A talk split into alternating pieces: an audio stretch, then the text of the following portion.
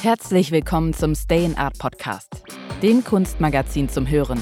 Powered by I Love Stress von Tom Mögele. Kunsthistoriker Stefan Ühner schreibt in der Ausgabe Affinity über den Ausnahmekünstler Lawrence Wiener. Der Titel lautet Treffen zu den Werken, wenn Sprache Kunst wird. Am Anfang war das Wort. Was wie die göttliche Schöpfung klingt, hat bei Lawrence Wiener Methode. Der New Yorker Konzeptkünstler verwandelte Sprache in Kunst. Damit erweiterte er nicht nur den klassischen Werkbegriff, er schuf auch seine eigene Marke. Mit seiner skulpturalen Definition von Wort und Text avancierte Wiener zu den radikalen Erneuerern der Kunst des 20. Jahrhunderts. Porträt eines stillen Minimalisten. Sprachkünstler. Smashed to Pieces. In the Still of the Night. Zerschmettert in Stücke. Im Frieden der Nacht. Fast drei Jahrzehnte prangerte der Spruch am Flakturm im Wiener Esterhazy-Park. Der Entwurf stammte vom legendären US-Künstler Lawrence Wiener, der 2021 im Alter von 79 Jahren verstarb. Je nach Leseart konnte man Wieners textbasierte Installation als Antikriegsparole oder Memorial an den Nationalsozialismus deuten. Das war auch das Besondere an Wieners Wortskulpturen, die sich in den meisten Fällen einer konkreten Deutung entzogen. Seine minimalistischen Sinnsprüche in markanten Großbuchstaben und schwarzer Konturierung ließen Raum für Assoziationen und Interpretationen. Poesie und Philosophie nicht ausgeschlossen. Der Schriftzug am Flakturm wurde im Rahmen der Wiener Festwoche 1991 angebracht. Der Ort war voller Geschichte und Erinnerung. Für Wiener der perfekte Spielplatz für seine metaphorischen Textpassagen. Ich interessiere mich für den Unterschied zwischen den Geräuschen am Tag und in der Nacht. Sie boten mir diesen Flakturm an, ich beschloss, diese Arbeit dort zu platzieren. Ich wusste sehr wohl, dass sie eine Metapher hatte. Es war die Arbeit, die in dem Moment hervorkam. Vielleicht habe ich in dem Moment an diese Dinge gedacht. Das ist das Großartige an Kunst. Sie fängt als eine Sache an und wird dann für jemand anderen etwas anderes. Das ist ihre ganze Funktion. Ursprünglich war die Wandinstallation nur für temporäre Zeit gedacht. Am Ende wurden es 28 Jahre. 2019 wurde sie wegen Umbauarbeiten vom Haus des Meeres übermalt. Wiener erfuhr erst im Nachhinein von der Aktion. Es grenzt an Ironie. Eigentlich sollte sein Werk gegen das Vergessen ankämpfen. Am Ende wurde es selbst zum Opfer. In den Medien zeigte sich Wiener wenig amüsiert. Ich weiß, ich sollte das nicht sagen, aber wer immer den Flakturm neu designt hat, hat einen Scheißjob gemacht. Und zynisch fügte er hinzu, ich kann dem Fortschritt nicht im Weg stehen. Und Wien wird kulturell kollabieren, wenn es nicht ein weiteres Kaffeehaus bekommt. Das gibt es jetzt da oben am Flakturm. Working Class. Wiener und Wien verband schon immer eine besondere Beziehung. In den 90ern war er neben Ona B., Evelyn Engerer und Birgit Jürgensen Mitglied des feministischen Künstlerkollektivs Die Damen. Erst kürzlich wurde ihm posthum der Oskar Kokoschka-Preis verliehen. Auch bei der Albertina hinterließ der Künstler seine Spuren. Die Bodeninstallation, Out of Sight, außer Sicht, auf der Bastei wirkt wie ein überdimensionales Kinderhüpfspiel, das die Passanten animierte, mit dem Kunstwerk zu interagieren. Mit Phrasen wie assuming a position, eine Position einnehmen oder the destination is straight on, das Ziel liegt direkt vor uns, ermutigte Wiener einen, neue Perspektiven zu entdecken. Eine Art Selbstfindungstrip für jeden von uns. Wieners spielerische Installation war mehr als nur ein Kunstwerk. Es war eine soziale Skulptur, eine greifbare Erfahrung und ein Erlebnis für Jung und Alt. Out of Sight wurde in verschiedenen Sprachen, unter anderem in der National Gallery of Victoria in Melbourne 2017, in der National Gallery Singapore 2021 und auf der Art Basel 2022 präsentiert. Wiener zählte zu den letzten großen Künstlern des 20. Jahrhunderts, die ihren ganz eigenen Weg verfolgten. Heute gilt er als einer der einflussreichsten Vertreter der internationalen Gegenwartskunst. Geboren 1942 in New York, wuchs Wiener in der Bronx auf, wo seine Eltern einen Süßwarenladen führten. Als junger Mann hatte er diverse Gelegenheitsjobs. Ich habe in der Kunstwelt viele Leute getroffen, die mich kannten, seit ich 14 oder 15 war, von der Cedar Bar her. Damals arbeitete ich die ganze Zeit. Und kein New Yorker Barkeeper weigert sich, dir einen Drink auszugeben, wenn du von der Nacht in den Docks kommst, Schiffe entladen hast mit falschen Papieren. Etwa zeitgleich wurde der abstrakte Expressionismus in den USA groß. Er musste sich da durcharbeiten, so Wiener rückblickend. Ich würde sagen, dass Künstler wie John Chamberlain, Donald Judd, Klaas Oldenburg und Barnett Newman die wichtigsten Leute für meine Generation waren. Sie zeigte uns, dass man ein männlicher amerikanischer Künstler aus der Arbeiterklasse sein konnte und sich trotzdem mit den sogenannten intellektuellen Aspekten des Lebens auseinandersetzte.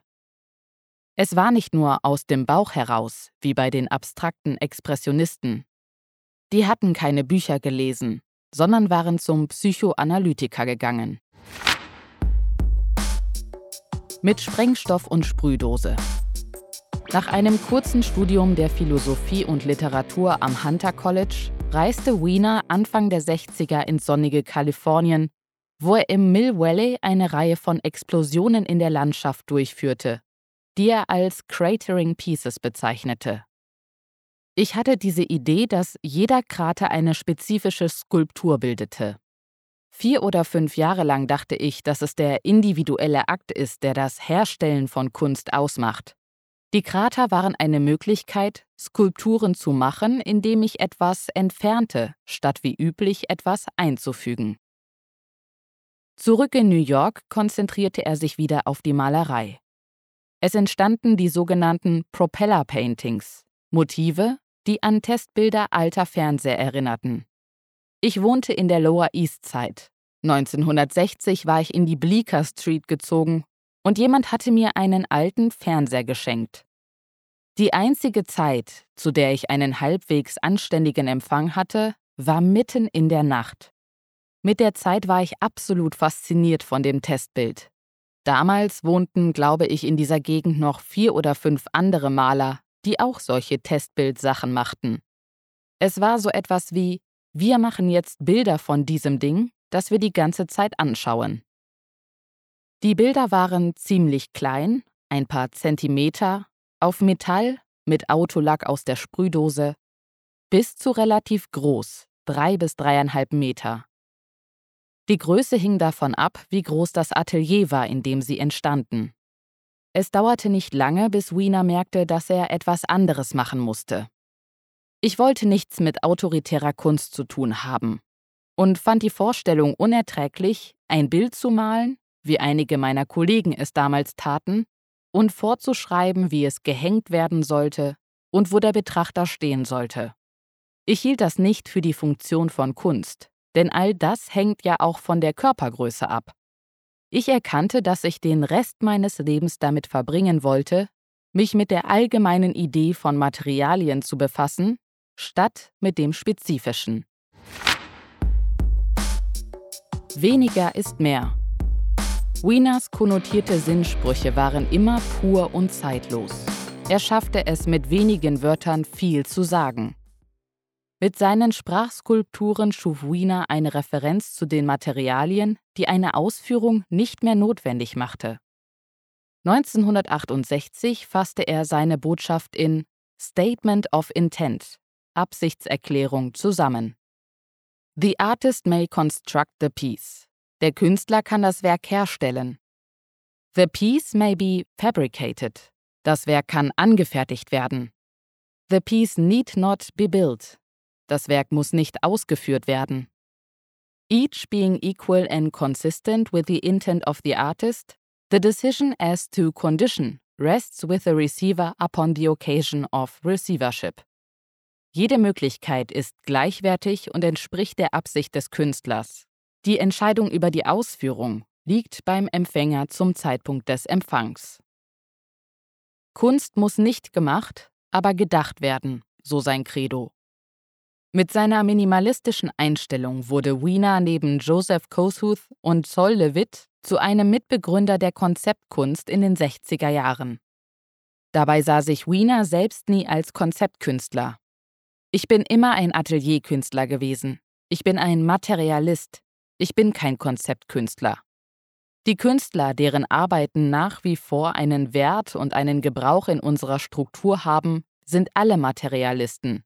Von Robert Ryman bis zu Daniel Buren. Er arbeitet mit dem Material der Geschichte. Aber sein Bezugspunkt ist immer die Geschichte. Ich möchte eine Praxis, die sich nicht auf die Geschichte beziehen muss. Das ist der Unterschied. Obwohl Wiener seine Arbeiten nicht als ortsspezifisch sieht, fügen sie sich in das Umfeld ein. Ich versuche so viel ich kann über Kanalisation, Stadtplanung und solche Sachen herauszufinden für diesen Ort und ich stelle meine Arbeit da hinein. Aber ich werde die Arbeit dafür nicht verändern. Es gibt keinen Grund, weshalb ich das tun sollte.